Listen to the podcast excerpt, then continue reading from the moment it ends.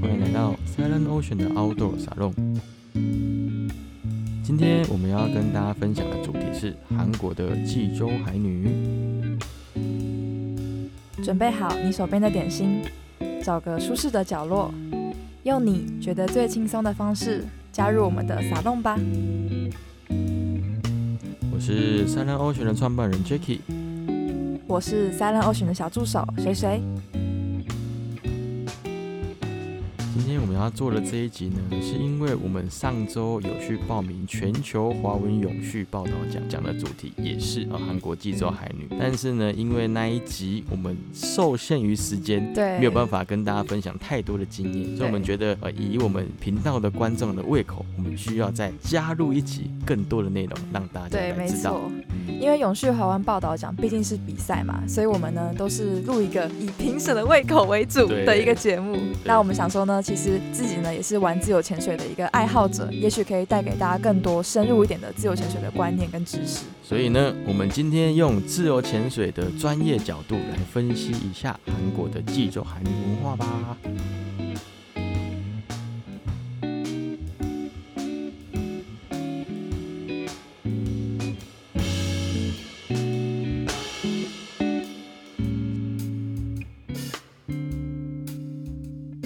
很多人会问我说：“哎、你为什么要从事自由潜水学生问你的吗？”？学生问我，或者是我的朋友问我，嗯那、，我都会跟他们讲说，哦，我想要当教练。我一开始就想要当教练，因为我觉得教练在潜水这一块其实是还蛮帅的。真的哦、你是一开始潜水，然后就觉得说这件事是你很喜欢，然后你也做得来，所以你就决定要成为一个教练吗？应该是说，我一开始在学自由潜水之前，我自己知道我自己本身的运动条件、嗯能力算哦，还不错，所以我觉得如果从事一项运动，它可以让我得到更多不一样的收入的话，我觉得哎，我会确想要，实，我会想要确实，尝试。对，因为当初我就知道自由潜水教练的收入好像不差，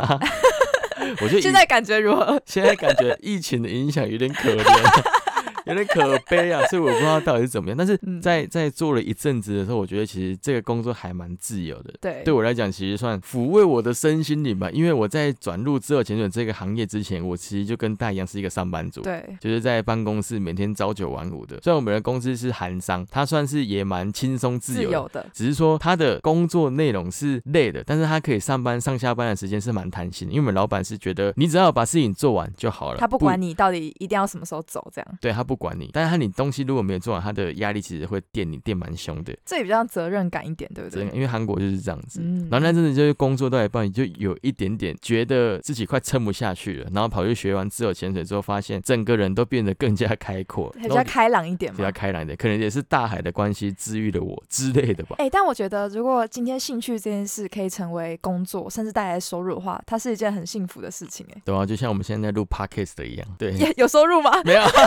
但我觉得还在最一开始，哦，还有兴趣在做这件事。对，但我觉得真的蛮有兴趣。但我觉得我们不要把话题岔开 ，podcast podcast，我们要回来，回对来。我们还是在聊自由潜水。对那为什么会从自由潜水聊到？哎，又为什么会从海女聊到自由潜水？主要就是因为海女在我们自由潜水范畴里面，它也是一种自由潜水的过程，只是它嗯的结果是，它不像我们追求运动的成绩，它追求的是一种维持生计的技能。像是我们选择玩自潜，是因为很好玩，然后我们想要体验一个跟海很亲近的方式。但对于海女来说，她们玩自潜，她们不是玩自他潜，们不是玩自她潜们，是没有选择，因为对济州岛它本身的地理条件，或者是呃那个岛上它就是没有那么多的资源可以让他们农耕啊之类的，所以他们只好往海里面走。对啊，因为大家知道济州岛，它其实就跟我们台湾的澎湖类似。啊、对，很像，对，它就很类类似澎湖那种玄武岩、玄武岩火山岛的地形，对，所以上面其实可耕种的面积其实不会算很多，不会像台湾本岛这么多，也对不会像他们韩国本岛这么多。对所以他们的经济条件其实就是一个贫瘠的可耕地而已。所以他们四面环海的状态之下，他们就是得下水捕鱼对啊，嘛。当然就是因为海里资源更多，所以他们就只好往海走。那大家可能会觉得很奇怪，为什么是海女没有海男？就是为什么这项工作都是只有女生在做呢？为什么？其实是因为就是在一开始呢，他们很早以前，可能十七世纪就开始有在做海女这个工作。那一开始是男生跟女生都有从事这样子的工作，就是大家都会到海里面呢去抓很多海产，然后再再来岛上进贡给王朝之类的。但久而久之就发现，哎，既然只有女生做得来这件事，因为女生先天上生理结构脂肪含量比较高，所以我们在水里面的时候不会觉得那么冷，你比较能够御寒啦。所以后来男生就受不了啦，所以最后这件工作呢，都变成女生来做了。那我应该也蛮有资格去当海南，， 对， 起来考哦笑死。没有，因为我但是我还是很怕冷啊。嗯，我觉得这个这个东西其实是一个小小的误解，在自由潜水领域里面，其实每一个人都会蛮怕冷的。对因为如果你是放松的调息的话，下去之啊，前、对，你一真的定真的，心率下降之后，其实每一个人都会很怕冷。不是说女生的脂肪稍微多一点，她就可以不怕冷，没有这回事。她们只是比较能耐寒而已，我只能这么讲。因为其实也是有一些男生是脂肪很高的，像我这一种。哎、可是你你你你脂肪多高？你说是 可以问吗？因为我其实就是你看我，我以为我很瘦，然后大家都觉得，哎、你看起来脂肪很低，就是体脂应该很低，可是我体嗯脂也有个二四二五以上。啊，真的你很肉扯在吧哪里？我不知道啊，但我就觉得这是女生先天性，真的体脂就是比较高。就对我们来说，如果女生体嗯脂到二十的时候，就是已经超级瘦。可是你应该就是男生，就是即使看起来比较肉，很多时候也都是二十左右。所以我觉得先天性来讲，还是体脂上可能真的，虽然我们看起来瘦，可是我们体脂高，所以我们呢感受到寒冷，可能还是比较不会那么明是显。吗？我、对啊我我体很脂扯大吧概二十二十二十三吧，我忘记对了。 啊，所以你看你这样还是比我低耶、怎么可 能？但是我很怕冷啊，说实在，我真的蛮怕冷的。是那我哦觉得这个东西跟体脂高不高没有太大的关系，应该你对泡啊我到、真的泡讲到也海水里面，其实就是很冷，对而且其实济州岛的海温本身就非常的低啊，哎、所以真的耶，因为他我们在台台湾东北角冬天都不敢下去，因为就觉得已经冷到快死了。对上一集有讲， 对，上一集有讲。那我觉得，我觉得这个东西就是这样子啦，它就是逼不得已的条件之下，它就是只能下水。对然后男性跟女性可以从事的工作又不一样，男性可能可以去从事另外一些比较出众的啊，工作。对，没错，所以男生就是比较多会去顶替这一种出劳力的动作。那像海女，她可能本身讲这样子比较不怕冷啦、她可能因为这样子的关系就被丢到海里面去了。结所以果想不到在海里面抓到了海产的这个经济收入，其实相对来讲是很高的，所以也被认为说是韩国第一个那种职职业业女性对职业女性，对就是 working moms 那种感觉，对对对，不像我们说的直男 呐、啊，对，是直女，他们是直对女。直女，对，其实我们蛮我蛮佩服他们的哦，因为在当初十七世纪那个年代，他们下水的时候都是穿棉的布料的潜水衣下去而已那，时候根本没有防寒衣，没有防寒这种东西啊，所以他们下去的时候，其实就跟我们穿水母衣下水的道理是哎、很痛苦，没而且有他两们样是一年四季都在抓海产的，他们对不可以放，就不可以有一个季节是不抓，因为就没有收入啊。对啊，因为他们一年三百六十五天，可能只有三十天是休息，那三十天是台风啦，对对对对啊或者对是对对，下大雪、下暴风雨之类的时候才会没有办法下水，不然他们其实一年三百六十五天都在水里抓鱼。哇，你能想象在冰冷的寒天雪地，可能水下温度是十四度，然后对更深的地方可能只有十三十二度。哎、如果没有防寒衣，到底怎么受得了啊？很可怕呢，他们那时候穿那种棉布的，我根本没办法相信啊。哦，而且那时候其实他们也，因为我刚刚说嘛，他都是穿棉布，然后棉布的材质又是就是颜色是比较白一点，所以在过去呢，其实也被认为说是比较伤风败俗，或是不好看、不雅观，因为在海上他们可能会觉得很像是没有穿衣服一样，嗯裸泳的感觉他。们可能 A 片看太多，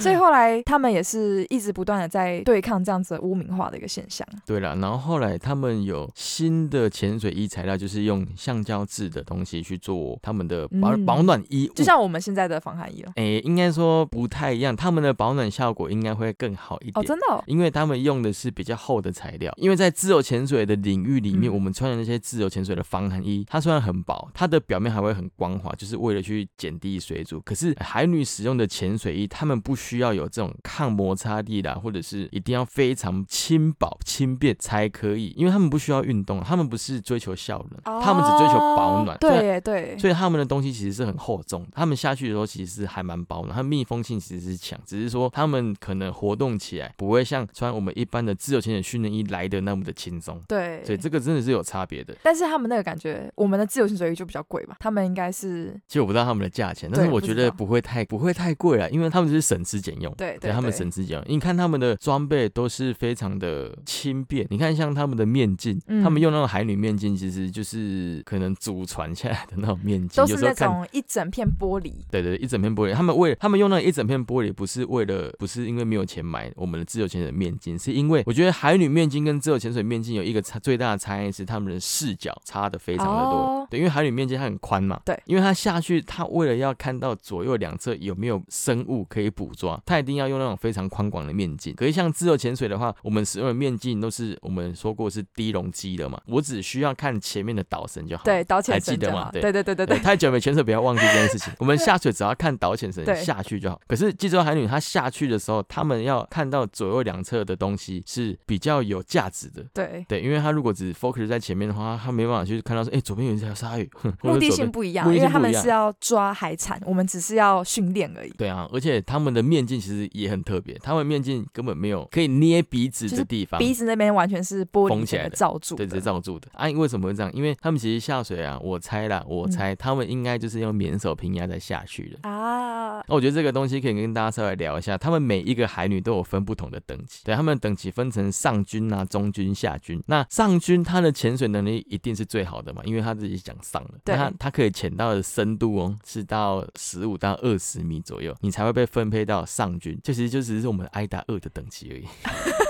就是水水去到还没去到考海女，过哎，他但是现在不知道什么时候能 考了。现在不知道什么能考。对啊因为像像上军这种在济州岛海女里面算是等级还蛮高的人，嗯但他们也是只能潜到二十米而已。然后像水水这种人去那边就可以当上军了，哎，对耶，我可以 是上军你直接哎去，就哇，变上军了好，有成就感 哦，好有自信哦。你可以去当上军。然后他中军中军大概就是十十米深，对就一般卡平压的人的深度，就大概是可能我只能做出一次平压，吞个口水做个一次平压的哎，所那以一他种这。就是用潜水能力在分，对不对？对啊，对啊，可是像十米的话，就是挨打一，差不多，差不就多。 类似挨打一的等级。？那下军呢 下军就在两到三米，就是浮潜客，哎，浮潜 课，浮没潜错，客下去抓个鲍鱼的那一种。分这种等级之外，他们还会依潜水的闭气时间能力去做分级嘛。对，我看资料显示，他们的闭气能力都有到一分钟以上嗯啊，一分钟到两分钟左右，所以他们的闭气能力我猜是不会差太多，因为他们都没有受过专业的训练，是，所以他们的闭气能力到两分钟，我觉得都已经算是很强了，而且是水下动态的两分钟，对对对，很其实强哎其实。算很强。对啊，超强的 他，。他下去要跟章鱼搏斗哎、他们就是为为了就是我多避两秒钟，我搞不好就可以把章鱼抓上来了，所之以类的。拼了命都在多避一下。对，我觉得他们这种上上中下军的分级，在自由潜水的角度来看，其实就是一个挨打二的课程啊， 对，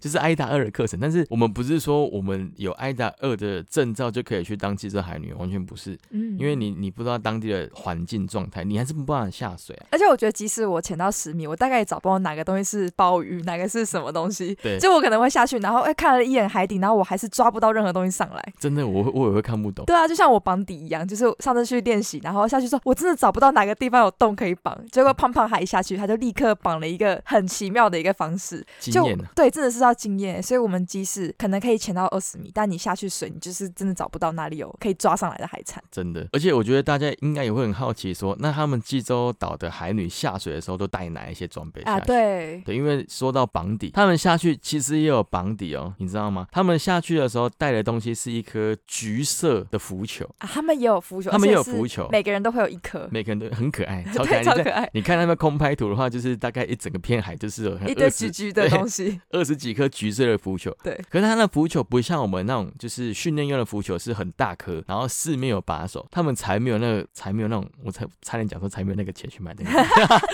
还是想讲出来对，因为他们就是都是对物尽其用吧，物尽其用，对对他们对用的东西就是最简便，他们可能就是一颗保利龙，然后把它弄成橘色。不啊过我觉得这个对还不错一点是，它跟海洋成对比色。对他还有记得重这个视这吗件事哎、我对记得啊，就是我们有说浮球都要白色、黄色、橘色、红色这种，跟对海洋对比色，因为这样子才看得清楚 嘛。对，所以我们自由潜水应该是学海 女的，哎、他们也有这个观念，他们有我现这个在观才发念啊现这件事，因为你下去之后，如果你跟海洋呈现近色的话，因为济州岛还是有很多船只，没错，它如果看不到你的话，就把你给撞下去了，你就对再见了。你不是被海大海收走，你是被人给撞死。我觉得这个东西他们有做到一点，就是还蛮机智的，就是把哦它的浮球漆成橘色的。我发现有很多事都是这样，就是虽然说海女她并没有受过专业的之前的训练对，但是。因为他们生活上所需，还有他们就是不断的要下海，所以在很多层面上，他们都真的会发现跟我们专业去学的东西有很多东西是很类似的、对，完全蛮类似的，而且他们会在浮球边上绑一些绳子，嗯绑一些绳子就是它可以抓，对就类对，似 就跟我 们的把手一对，样，这类似我们的把手，只是他们比较刻那一点，他们是用用很简绑绳便，对绑绳子，然后我觉得蛮佩服他们的一些生活智慧。对，对对，因为你看，其实像自由潜水，他们我们把这个东西弄得非常的精致，对对，在他们眼里看起来就觉得为什么要这样子？对，因为他没有绳子就可以复制一样东西。 对啊，我就是一个保利龙，一样的然后盖一个功布啊，一样的功用啊，我这个才可能几百块啊，你那对浮对球多少？一千多块啊？对，超贵的。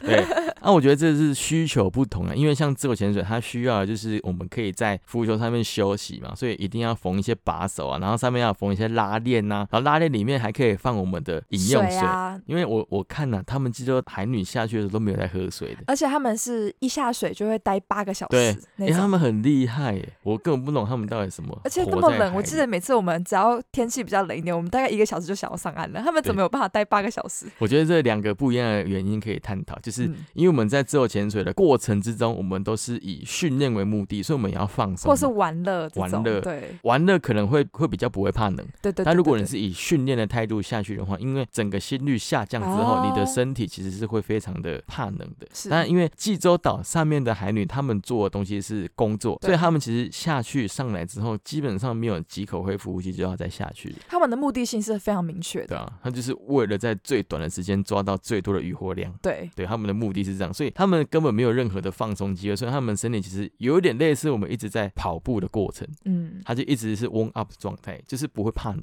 这很正常啊，就是危险。对，那我觉得聊太远，我们刚刚聊装备的东西，对，我们来聊装备，回对来它这的里，浮球，浮球上面它会挂一条白色的棉绳，嗯，它这个棉绳就是我们的导潜绳，也是他们所谓的固定海绑底底的的绑那个底的绳绳子子。哎、他们可是可是他们绑底的东西跟我们比较不一样，他们不会把绳子拉得很直，他们只是要把它的浮球固定在某一个位置，不要不让会它飘抛走。对我不会飘走，就是我可以起来的时候有地方休息，这样就好了。让他们下去呢，它绳子应该我看了、他们都是乱绕，不过那那个地方其实不会有珊瑚，所以根本没差。是你知道为什么没有珊瑚吗？因为太冷了吗？对对，因为它、啊、好险你生 物还生物我学是得不那错个地理地理小老师哎、好，那你解释一下珊瑚在什么环境生活？通常都是浅海，而且是温暖的海域，所以像台湾的垦丁就有非常多的珊瑚哇 礁。谢谢，懂哎、可以自制一下，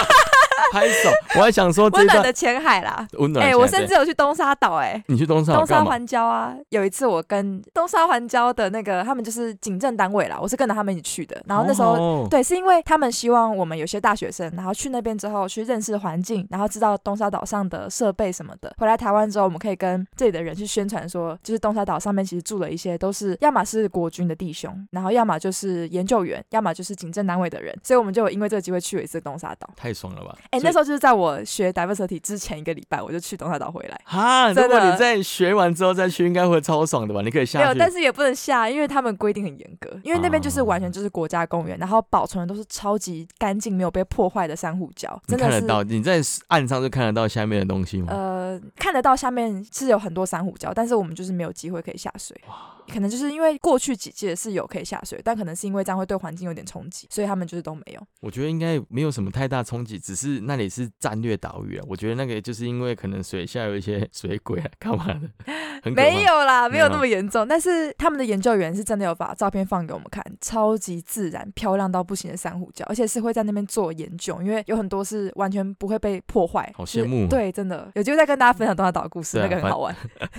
反正珊瑚的生活环境就是温暖的对浅海。对 对，温暖的浅对海，，那因为济州岛那个地方根本不是温暖的浅海，什么是海拔温暖太浅呃不海是呢海拔？纬度太高了，嗯纬度太高，因为小时候我们在自然课都有学到，珊瑚的生活环境就是大概二十七、二十八度左右。那济州岛的海温常年都是在十五度左右，嗯所以根本不会有任何的珊瑚在那边生活对，所以根本下去就是礁岩地而已。没错。所以下去随便绑都可以，不会像台湾说，哎、这个是珊瑚不能绑，这个是珊瑚不能绑。所以在济州岛，你要绑底其实是非常简单的， 就没有像我们这个问题，因为一对啊直完害全怕没有缠到珊瑚礁。对，因为我一直我在看我在做这一集报道之前，我一直在看很多济州岛的算纪录片吧，是或者是海女工作的影片，我就很好奇，诶，他们怎么每个人下去绑底都这么厉害？因为像我们在自由潜水绑底的时候，我们下去都还要绕一下看，诶，这个不行，那个不行，那个不对行。对对对对，，后来嗯在想，呃，不是啊，他们那里又没有珊瑚 随便绕都是石头这样。 对啊，随便绕都是石头，所以随便绑都可以。对，对，因为它下去随便绑就可以绑起来。那我觉得这个也是蛮值得学习的一点，就是是他们就算只是在工作，他们也会知道自己的安全在哪。如果今定天没位有这件事，对没有没有用浮球去把自己定位的话，他的工作其实铺路的风险会会是更高，会更高了。那我觉得这个东西其实就是先人的智慧流传到自由潜水这边，我们沿用下来了。 没 错。对，我们是偷捡的。哎、那我们刚刚讲到他的身，他会携带的装备，那他身上装备呢？除了刚刚说的橡胶衣之外，还有没有别的东西我？觉得一个很特别是配重带。配重带，对他们配重带，因为你也知道，我们自由潜水如果是渔猎的话，他们都会配大概四五公斤的配重。哦，确实，因为你会希望可以在海里面待沉久久一点不用抗对抗浮力。对对对，因为你看他们夏军，就像呃济州海女的夏军，要在两米到三米左右的地方，他们穿的潜水衣，我猜厚度都有五米以上，五五米应以该上，要哦。所以应该会蛮浮的。哎、真的，所以他们身上背了很多石头，他们不是背铅块，他们是石头串在一起对变成配重带的，我觉得超级 可爱。哎、很可爱、很哎，可爱。 他们的石头就是有点类似那种一休和尚那种石头小圆圆小圆小的圆小小 的，然后它中间就穿洞，然后他们配重带有时候有一些人只是用一些麻绳啊，把它穿进去，然后就绑在自己身上，哎哇，很超屌原。始的一个方很式、原始哎的方式，他们下去的时候，他们绑不会像我们自由潜水是绑在腰带上，就是绑在髋髋部附近。对对对对对他，们随便穿，有时候背在身上，有时候穿鞋的，好就可穿爱过哦穿过他们的肩反膀，正只要能够达到好的功用就对了，对对对只能要够不会浮起来就好，只要下去， 对，只要下去只就好要，下去，你在下面沉住就可以了。对，我觉得真的是最屌的一点，超超超帅的。超可爱的，自制配重带，谁跟你去买配重带？因为配重带其实一条也蛮贵的，光那个皮带啊，一条就要六百多嘛。啊，这么贵，对，然后千块可能一百多块，是所以你一条买起来，假设你买两公斤的配重，可能就八百到一千左右。他可们是就他们用石头跟棉绳是成本是零哎、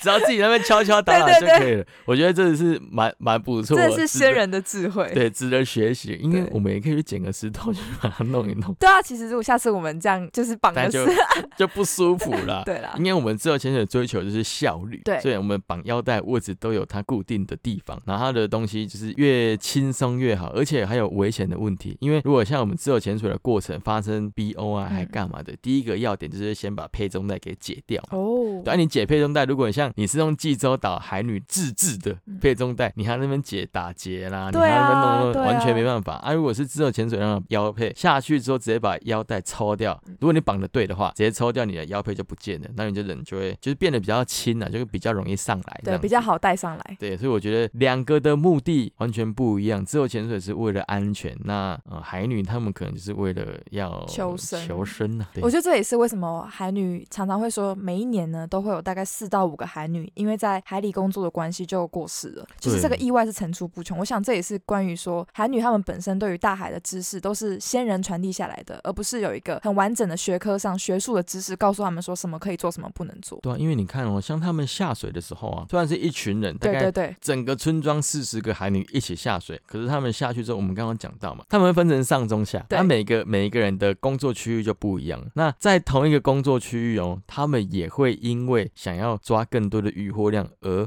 分开工作。所以其实完全是赌钱，完全是独钱啊的、他们下去就是自己一个人而已，他哎们真的根本哎不会跟你在那边有什么前伴制度。对啊，哎、我要等你抓完我才下去，我这样我浪费一堆时间。对啊，我这边是两倍，对对对对对对啊，他们他们其实就是他们觉得吃得饱比较重要，对，反正下去如果真的不小心死掉，也是快乐缺氧死掉 啊。最近最也近不能很这样 讲啦，最近最近很红的一个名 词。笑死。对他们都是独潜，他们下去的时候其实是非常的危险，因为他们要抓东西，他们只能在下面待越久越好。对所以他们下去有时候一待就是一分半到两分钟，但是这重点是这一分半到两分钟的过程，他们是一直在移动的，这就是类似我们在动态平潜的过程之中嘛。你静态闭气你可以闭四分钟，可是你动态平潜可能两分钟你就是缺氧了。是你氧气就不够你用，因为你的二氧化碳堆叠已经过高了。这个时候你就非常容易发生 BO 的症状，所以他们其实还蛮危险的，就是为了变经济。而且很多时候会是因为你可能在下面看到一只鲍鱼，但你知道你上来之后，你如果再下去的话，你就绝对找不到它对。了所以他们就会硬赌那一口气，觉得说我也许呢，我再撑一下，我搞不好就把它捞上来了。对很多时候意外就是因为你这目这样的子性而来太的强烈了。我们像我们在说自由潜水，不要有太多目的嘛，对对对呃对你对，才会表现的比较好。但是自海女谁跟你管什么目的不目的？他们就是为了要抓这个东西，谁对跟你管你安全不安全？对他下去，我我少少抓一颗不然可能少赚了一一两百对块。啊，哎、这个东西其实很重要呢嗯。我对我一生活一天的一餐就是这么来的对，我我怎么可能不抓它？那我觉得是讲了一个重点，就是好，假设我今天下去上来之后，我觉得这一只鲍鱼可能不会跑掉，但是我怕我忘记位置在哪里。我起来之后，我也不恢复呼吸，我大概嗯换几口气，我就马上又下去。这个时候会发生更大的风险，就是我下去根本没有换气，没有换饱嘛，那我气也没有吸饱嘛，所以我更容易发生 BO 的风险。我觉得这个东西其实也是蛮危险的啦，但是为了生存，我觉得他们是没得选择的。没错。但如果我们今天教育他，让他们知道这个风险的存在的话，说不定他就会有不同的选择方式，也不知道。对啊，谁谁谁知道呢？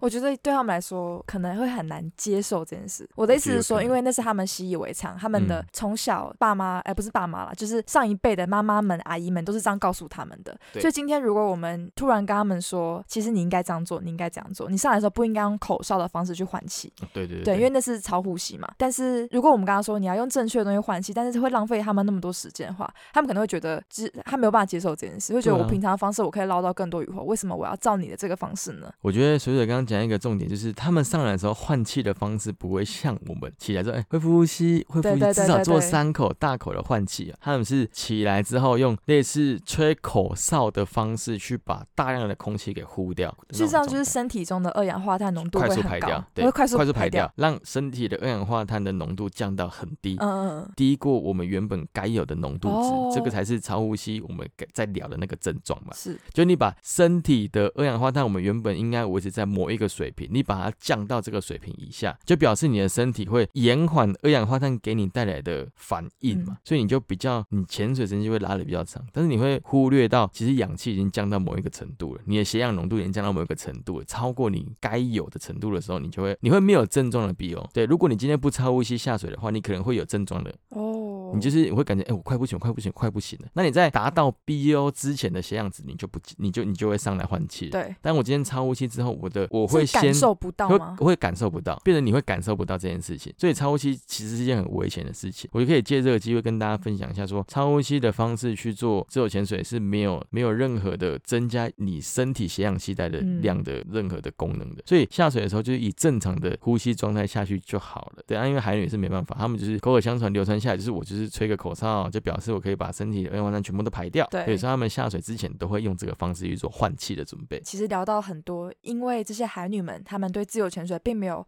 完整的、充足的知识呢，所以会导致很多潜水的风险发生，像是因为毒潜啊，所以有很多呃发生了很多次像 BO 的这样子的问题。那我想问，就是如果是身体上的危害呢，也会不会有很多是因为来自于知识不够充足，导致身体上出现了一些问题呢？其实他们有蛮多职业伤害的。我看了一些报道，他们说哦，他们下水之前，有些人都会去吃头痛药、止痛药去下水。嗯那你还记得我们上自由潜水课程的时候有提到说，我们尽量避免使用抗阻塞药物下水，因为这样会导致你平压不够哦容易。但因为他们下水的状态，其实有时候你感冒啊，或者是干嘛的时候，你还是得下，因为要抓要抓东西上来，它才有钱赚对嘛。，如果你一天不工作，就少了一天的收入。对，那我问你，你有没有那种就是下去的时候鼻窦塞住非常痛的感觉？，有有那个对不对超痛的，是整个头就觉得快爆炸那种痛，他们就吃药啊，就吃药然后把它吃排药把它掉排吗掉。那那种东西，其实如果你光吃药下去，你还是会痛，但是你就会延缓那个疼痛感而已。是只是哦他们为了要下水抓东西，他们只能吃这些药。这是其实是还蛮，我们觉得看起来还蛮可怜的啦。因为像自由潜水运动员来嗯说好了，如果今天状态不好，我可能就是不下水而已。对对对，我对不会怎么样，因为我们是把它当开心的娱乐在在玩的嘛。但是他们不是，他们就是上班，嗯就跟啊，所以你今天可能经痛很不舒服，你还是得去上班，那、对你要怎么办？吃止痛药。对对，对他只们的能这样子啊，不道然理没其办实法是一样，那因为他们这样子的话，其实会有蛮多职业伤害。像如果今天鼻窦不舒服，然后下去，然后爆开流鼻血怎么办？他们还是得下。啊我觉得他们这个就是比较辛苦的一点啊了、这只是一个小小小伤害，你就比较重的伤害是，其实他们海女蛮多都重听的。为什么？因为他们下去不会平压的话，其实蛮容易耳膜会破掉的。但是还是会继续下还。是会继续下，因为其实说实在，他们根本也不知道什么是耳膜破脱掉，什么嗯是自由潜水的平压。对，对，因为他们下去，我看很多反刚的报道都是说，哦，我下去其实也不知道啊，就吞口口水，我就继续下了。那这个东西就是我们说的免手平压嘛，对，他们不会去用我们所谓的法式啊，或者是所谓的法兰兹的平压方式去下水。你就光看他们面镜就知道，他们面镜我们一开始有聊到嘛，他们完全没有可以捏鼻子的孔，只有潜水的面镜或者是水肺潜水的面镜，他们都是会有一个可以捏鼻子的地方嘛，对不对？对那只那个海女面镜，如果你有看过的话，就其是实浮潜面镜哎不是浮潜面镜也有可以捏的。啊，浮潜面镜也哎、可以浮潜浮潜面镜其实它只是面镜很大，啊，对它对的对鼻子还是有做出来的。但是海里面面镜，我也不知道为什么会就是得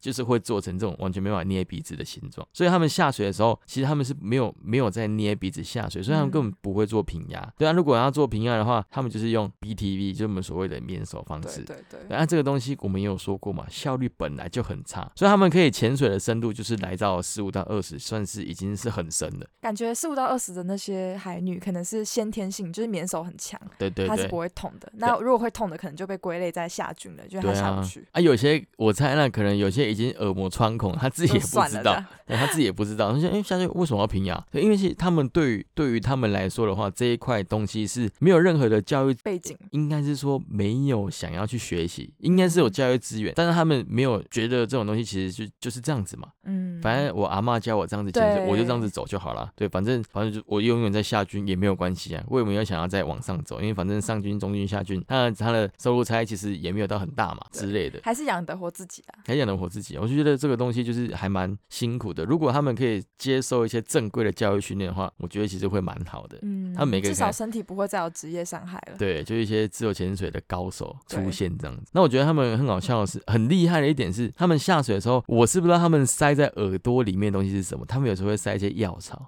塞着然后下水，我就觉得不太懂，因为、哎、很奇怪，因为像我们自己有时候呃在练习的时候，我们都会说，如果今天你潜到下面去，平压做不开，就要把耳朵的东西让它通通水。可对是它塞药勺，不是等于说它耳朵是没有水的吗？应不是应该这个这个观念是这样子。嗯，我们下水之前，如果觉得平压困难的话，我们会把我们的头套稍微拉开，对对对对对对对。我们是排出空气。哦，是让哦，啊耳朵充满 水哦，你要重新上学科，完蛋了，我要被我对要被老李骂了。 应该是这样子讲。我们讲一个正确的，对因为你下水的时候，如果你的防寒衣的头套跟你的耳朵太密合，你的头套跟空跟跟那个耳朵耳膜之间是会有空气的，那你就知道嘛。我们下水的时候，因为水压的关系，会导致气体被压缩。对，哦，这波有定律嘛，所以下去的时候，我们的耳朵中间如果有气泡、有空气的话，它是不是会把你的耳膜给往下压嗯，压得更凶？ 嗯啊，我们已经已经要为了把耳膜给撑开，也是花了很多力气去做排压。那你的头套跟耳膜中间又有空气，你要要把这一段给排开的话，是不是更困难？呃，对，没错所。以我们才要把我们的耳朵的旁边的这个防寒衣的头套把它拉开，让耳膜里面充满，让耳灌朵水跟进对去跟耳膜中间是灌灌满水，这个时候没有空气的状态，哦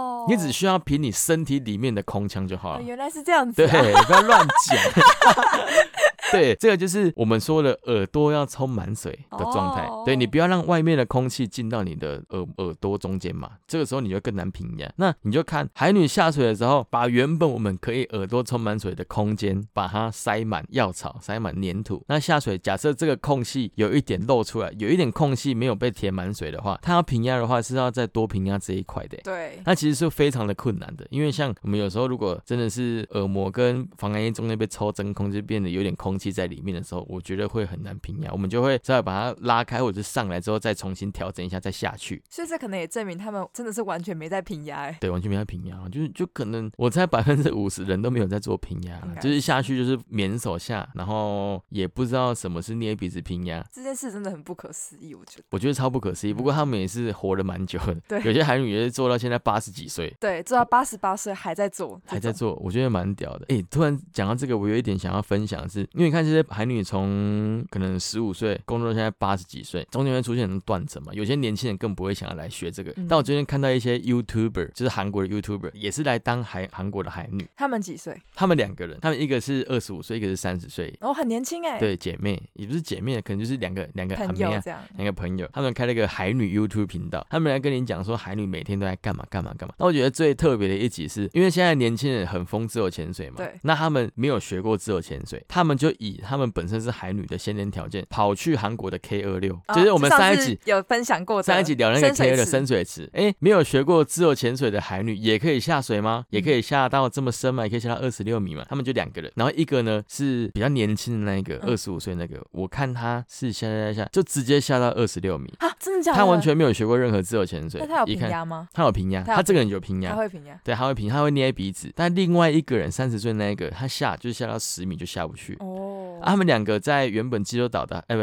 在他们是在釜山工作了。他们釜山的巨济岛也是有海女存在。她在那个地方做做海女的工作的时候，也算都是上军，哦，可她也下不到那么深的地方。真的，因为为她下去更不会平压，她完全不知道什么是平压。然后另外那一个会平压，就是下去就非常的轻松，下去还可以置底停留，哎对，然后 很厉再害上来。对啊，她就是完全没有学过自由潜水，她就把它当成是巨巨济岛的海域吧。对对，然后下去去，哎、下面可能好像有鲍鱼之类，然后下面待了一阵子再上来。我觉得这个东西其实蛮屌的，完全没有经验的，完全没有教育背景的人可以下到这么深，其实是可能先天条件真的是还蛮好的，也许虽就然是海水性吗？水性很强。对，所以他知道说今天我在水里面，我要怎么动，我才可以往下潜，就是不会被他不会被浮力带回来岸上的感觉。我觉得这种人还是少数，嗯因为很多自由潜水的，哎、不是，应该说很多海女其实根本就不知道什么是自由潜水，对只是刚好这一批年轻人跟上自由潜水的风潮，还知道要去 K 二 六去玩一下、体验一下。我觉得他们也蛮厉害的，就是竟然会想要来承接这个海女的工作。嗯，呃，我们收集一些资料有发现呢、啊在韩国的海女啊，原本有两万多人，对哎，四万多人还两万多，在一九六零年时候有两万多人，嗯然后嗯嗯到了近几年，基基本上只剩下四五千个人了，四五千个人，其实有应该有百分之八十五以上，都是都是老五人十岁以上的，对，是五。十岁，甚至还有八十六岁还在潜水。我觉得可能是对于韩国的年轻女生来说，白白的、瘦瘦的、对纤细的才是现在主流的审美观。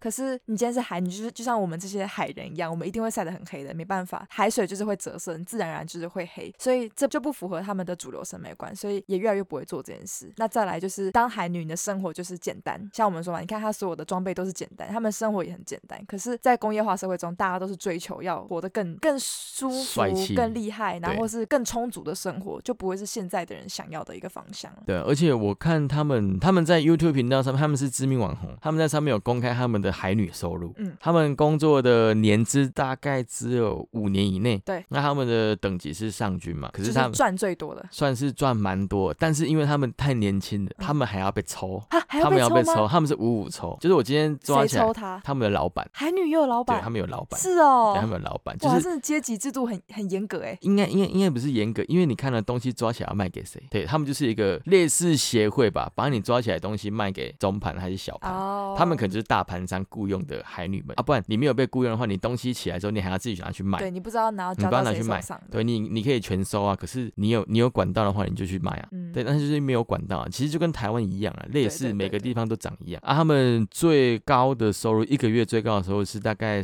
五百万韩币，五百嗯万韩币大概就是十二到十五万左右的台币。哦，其实蛮多的，其实蛮多，可是呢，最低大概一个月就是一百万韩币，大概就是三万台币。可是多韩国本身的就是 GDP 物就价也比较对，高，就很高了。所以他们月收有大概五百万，其实就是一般正常的上上班班族族嘛，再高一点点。对，但是他们只这是最高的 maximum 的嗯，他们比较平常，中间我猜就是大概三百万啦，嗯，就三不百是万韩旺币季就的是。时候，对，七八万左右的台币，所以他们年收统计下来，大概一年就是三千万韩币，大概换算台币是是九十万，九十万九十万，万台币，对，你可以会觉得多，可是，在韩国的工作领域来讲，其实随便一个所有的中小企业就是给你这个钱，哎、我觉得如果我是韩国的女生的话，我会觉得当韩女好辛苦，还要冒着生命危险这样子去工作。可是我在韩国的大都市，都市生活分析，晚上还有夜生活可以玩，然后我对啊这样也可以赚一样钱，谁要去当韩对女啊？我太可以辛苦了。还可以遇到欧巴，对呀、啊，还可以遇到欧巴，在海在海里面就只有什么鱼吗？ 对，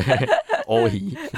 欧姨，这个东西就是经济价值效益，在韩国现在的文化世代里，根本不会有人想要去从事这个工作。真虽的。然看起来很酷炫，可是你就是只会把它当成一个酷炫的你东想西，体验，但你不会想要嗯以此为生。完全不可能啊！因为这个东西，它的工作条件真的太差了。它一年，我们一开始有讲到，啊一年三百六十五天，只有三十天是不用工作的，那就是这三十天是因为狂风暴雨嘛。可是是因为真的没办法下水，真的没办法下下。水，他们其实很多时候也都是会硬下水。嗯，就是不管是海浪多强啊，潮有潮汐多差啦、风多大，他们还是得下水。因为有时候工作就是这样子，如果如果你没有做，就是没有收入嘛。我们刚刚有讲到，所以他们的条件就是不知道今天海空会变怎么样。我下去的时候，也可能突然刮风，可能突然起风，突然把你带走。每年被大海给带走的济州海员其实有大概四到五个人，其实算很多哦。呃，真的很可怕对，。算很多。你看他们现在只剩下五千个人好了，他这样死亡率算还蛮高的欸。而且很多都是自己的朋友、对阿姨、对亲戚，对他们来说，就是你看到海里面带走你最亲近的人，可是你隔天你还是要回到这片海域。对，我觉得那对我来说是一件会很难承受的事情。我觉得他们这种东西就是刻苦耐劳的精神、啊，真的是刻客苦家耐劳本色的感 觉。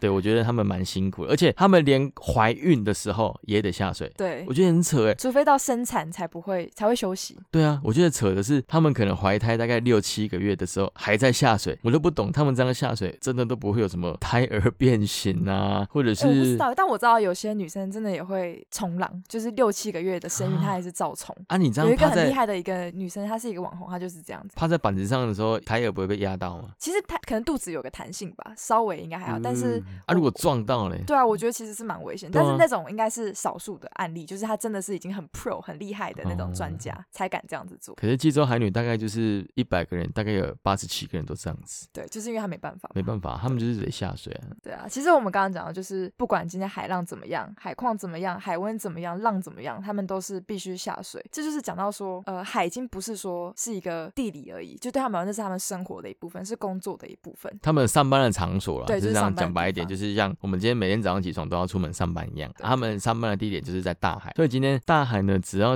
是没有红色警戒，好，我们讲红色警戒，他就是可以下去拿他的资源，拿他的钱嘛。那我们今天一样啊，我们要上班，只要路况好，或者是外面不是狂风暴雨，没有淹水，我们就可以去上班。对，这个就是他们的生存条件。啊对，所以我觉得其实讲到就是大海这件事对他们这么的重要，他们也因此呢有很多个算是习以为常的一个规范嘛，去规范说他们怎么样从海中取得资源。对对对。因为如果今天多取了太多的话，隔天就没有东西可以去收获了。对他们其实下水的时候，他们也会分季节去抓他们该抓的东西。没错他们有非常永续经营的概念，维护他们海洋的资源。就像是夏天的时候，可能是海胆啊、海贝啊，或者是鲍鱼这样子的海产生物的一个繁殖期，所以他们就会严格的规定说，在这样子的时间是不可以去捕捉这些东西的。他们就会顺应的这个时事呢，去抓他们该拿的东西就好，足够的分量就可以了。他们不会多去取用更多的东西。对啊，而且他们下水的时候，他们其实只拿一个网袋，那没渔错网只拿一个渔网，他不会说一个人带个两三个渔网。他们下去之后，只要把他的渔网填满之后，他们就会上岸，就表示我今天的工作量已经够了，够多了。那对这个时候我上岸的时候，我就把这一批拿去卖掉，我今天的工作就结束了。对，他不会贪心，说我一天要补大概两三网，再再再上去。第一没，错他可能拿不上去；第二，他也没有那么多资源；第三，他觉得这样就是过度捕捞。没错，没错。而且说实在的，他们如果是以靠海为生的话，他们认真的想要在这片大海取得他们可以生存的资源，他们其实是可以背气瓶下水的啊、他们其实不要这样子，因为他觉得如果大家都背着气瓶下水的话，我可能不用几年，这一片海洋资源就没了。所以他们还是从古至今都是以自由潜水的方式去做下水的动作，他们不会认可用背气瓶的方式下去捕捉任何的海洋生物，因为他觉得这会变成过度的一个捕捞状态，对吧？我想这也是来自于说，这个海女她们很重视后续的经营，她们知道今天你多去了，未来的海女就没有这样子的收获，也是因为这样子的一个工作是自古以来传承下来的嘛，一代海女传承一代海女，所以她们都知道她们有一个深进一个责任，其实这就是一个永续发展很重要的责任，就是我们要在不危害后世人的一个利益的状态之下，取得我们现在所需要的一个东西。对啊，像台湾的话，很多人都会说自由潜水渔猎是一件很要不得的事情。其实我觉得这种东西因人而异，因为渔猎在台湾其实是没有被禁止。对那他们拿的东西，假设是鱼叉，鱼叉根本就是一个很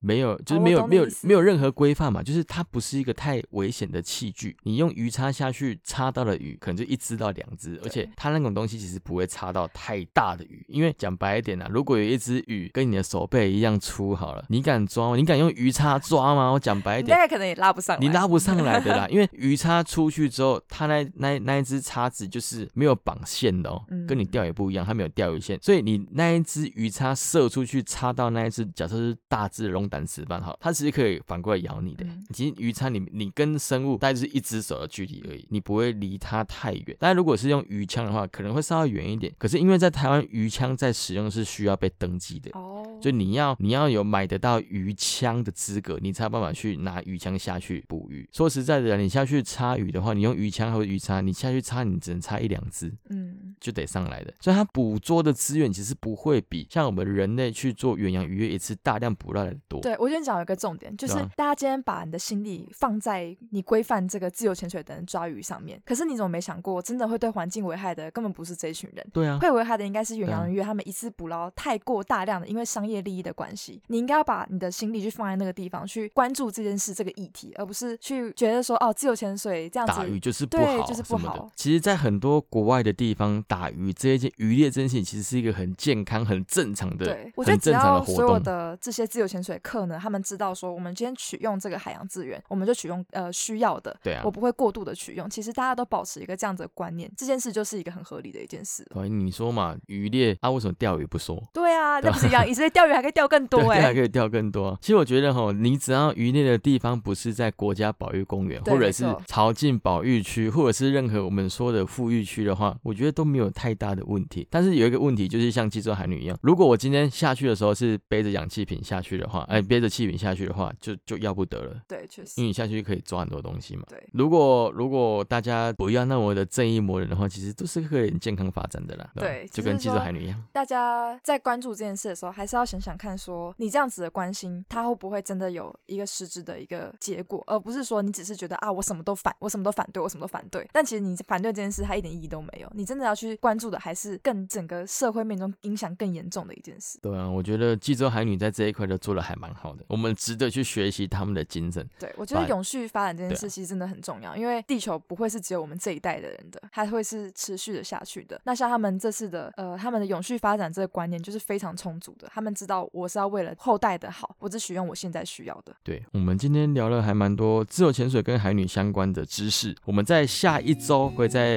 聊更多有关济州海女文化的保存。以及我们到底可以怎么做，然后来帮助这些海女的文化可以延续下去。如果有兴趣的话，就继续追踪我们的报道吧。我们下周见，拜拜拜拜。